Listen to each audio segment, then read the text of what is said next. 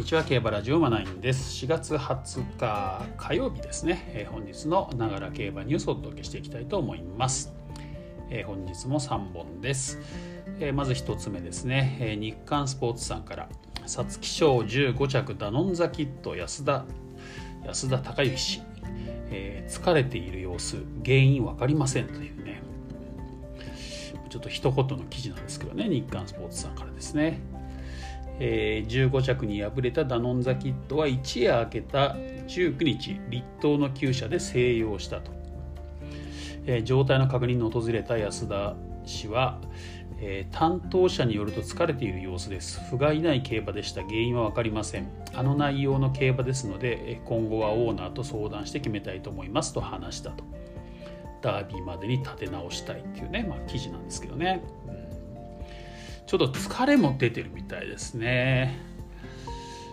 ね、ちょっとまああの内容が内容なので下手したらちょっとダービー出てこないかもしれませんねこれね。ね、ちょっとオーナーと、まあ、ダービーで巻き巻き返したいとか言わ言ってないんでねやっぱりちょっと深刻なんでしょうね。ちょっとまあでもなんかちょっとねひどかったんでうんなんか無理してダービー使わない方が本当にいいんじゃないかなって感じしますよねこの馬のね。今後のことを考えますとね。はい。では2つ目いきましょう。えー、また皐月賞からですね。2, 2着指数タイ2着死守タイトルホルダーダービーでも期待というね。これはトースポの記事です。はい。えー、ねまあ、2着になりましたね。途中から逃げた8番人気のタイトルホルダーは勝ち馬に離されたが首差で2着を死守したと。安城の田辺はできれば花へ行きたかったけど取りたいコースで競馬できました。向こう上面でも我慢してくれた辛抱してくれたし頑張ってくれました。とレースを振り返ったと。4コーナー先頭でスタミナとしぶとさを存分に生かしきった好内容最後まで足色が衰えることなく堂々たら2着と言えると。次走はオーナーと相談後になるが、えー、牝馬で菊花賞5着など長距離路線で活躍するメロディーレーンの反弟ならダービーに向かわない手はないだろうっていうね。メロディーレーンの、ね、弟なんですねこの馬ね。まあ距離がねどうなのかっていうところもあるんですけどちょっとねまあ昨日ですね、うん、まあ改めて皐月賞のねレースラップとかを見てたんですけどなんかタイトルホルダーがね強いような気がしてきましたねすごくね、うん、スローペースじゃない。なんだろう数字的に見るとねなんかミドルペース前半と後半が同じぐらいのねタイムでね、まあ、ミドルペースっていうふうに見れるんですけど実際上がり3ハロンは結構かかってますし、まあ、ハイペースですよね途中からね、うん。本当残り 1000m かなり速かったと思うんですよあのあの走りはですねあのあの馬場にしては。うん、それをね、えー、先行して残った2頭、まあ、勝ち馬のエフフォーリアもそうですけどこれ2着の2着にも粘ったねタイトルホルダーっていうのも実は相当強いんじゃないかなっていうね気が今ちょっとしてきてます。なので、えー、なんかね地味な感じなんでね人気にならなそうな気がするんですけどちょっとこれ本,、ね、本番というかダービーでも狙っても面白いんじゃないかななんてね思っております、うん、ちょっとね期待したいですね、はい、では最後です、えー、フローラステクス両血オヌール強烈末足で、えー、歌詞の秘密兵器名乗りと全姉デゼルに続き重賞初 V 狙うということでね、はい、これ今週末日曜日ですかね行われます。フローラステクスえ東京ですね、まあ、今週から東京になるわけですけどね。フローラステックス、まあ、牝馬限定戦の芝 2000m ということですね、まあ、オークスの2着までかな。オークスの出走権があると。優先出走権があるレースになります。はい。まあ、そこでね今出走が予定されていますね。オヌールというね馬ですね、うん、についての記事です。えー、これねフランスの名品を母に持つ良血ってことなんですけど、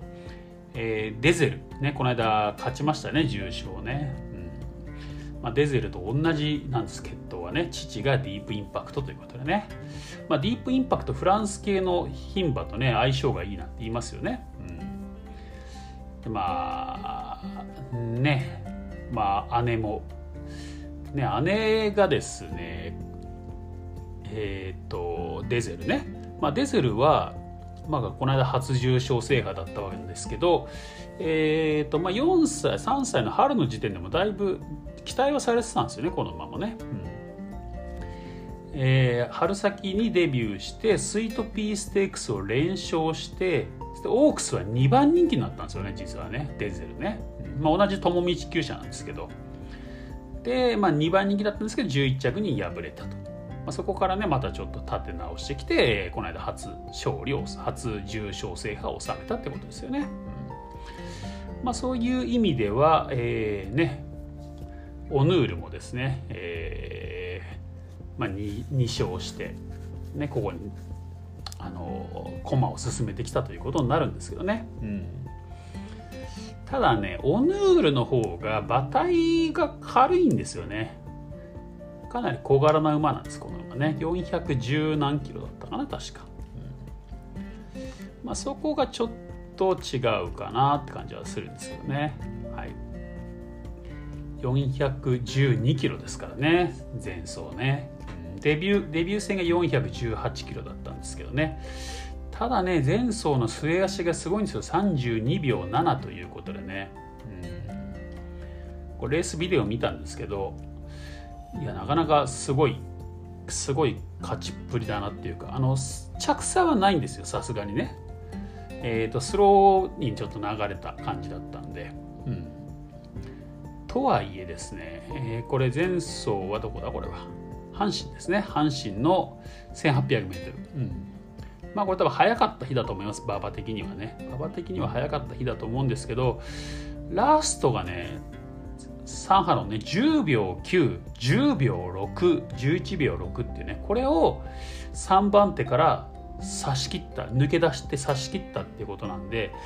だから10秒台のラップを少なくとも 2, 2波論？ね、2波論は続けてるんですよ。だからこれってすごい瞬発力ですよね。東京向きですよまさに。まさにオークス向きだなっていう、えー、瞬発力。しかもこれ、ね、前走ねボバ混合戦なんですね。牝馬混合じゃなくてね、まあ、500万ですけど。500万とか一勝クラスのレースですけどね。特別でアルメリア賞っていうのが出て。うん。ということでですね。ちょっとこれねボバに勝ってるっていうとこはちょっと大きいかなっていうかね。まあ、もちろんここ試金石になりますけどちょっとね、まあ、人気にはなりそうなんですよね。どうなんだろう。この世代でこの10秒台直線10秒台を 2, 2波論連続出した馬ってあんまりいないんじゃないかなと思うんですけどね。ちょっとあんまり私もはっきりは記憶はしてないんですけどね。というぐらいちょっと末足はもうなんかトップクラスに匹敵する馬なんじゃないかなっていう感じですね。オヌールちょっと注目しております。でねこのフローラステークスにちょっとね面白い馬が多いんですよ、まあ、人気はね、まあ、オヌールかユーバーレイベン。になるだろうなって思うんですけどね一番人気はね。あとねクールキャットとか、えー、ウィン・アグライアパープル・レディみたいなね馬も出てきてね。あとアンフィニドールって馬もねちょっと面白いですねこの馬もね、うん、またちょっと追い切り情報とね絡めてお伝えしていきたいと思うんですけどね。まだデビューこの間、ね、3月20日にね初勝利っていうかまあ初出走初勝利を収めたばっかりなんですけどこの馬もねボバ混合戦に出てね初出走で勝っちゃったんですね 1800m。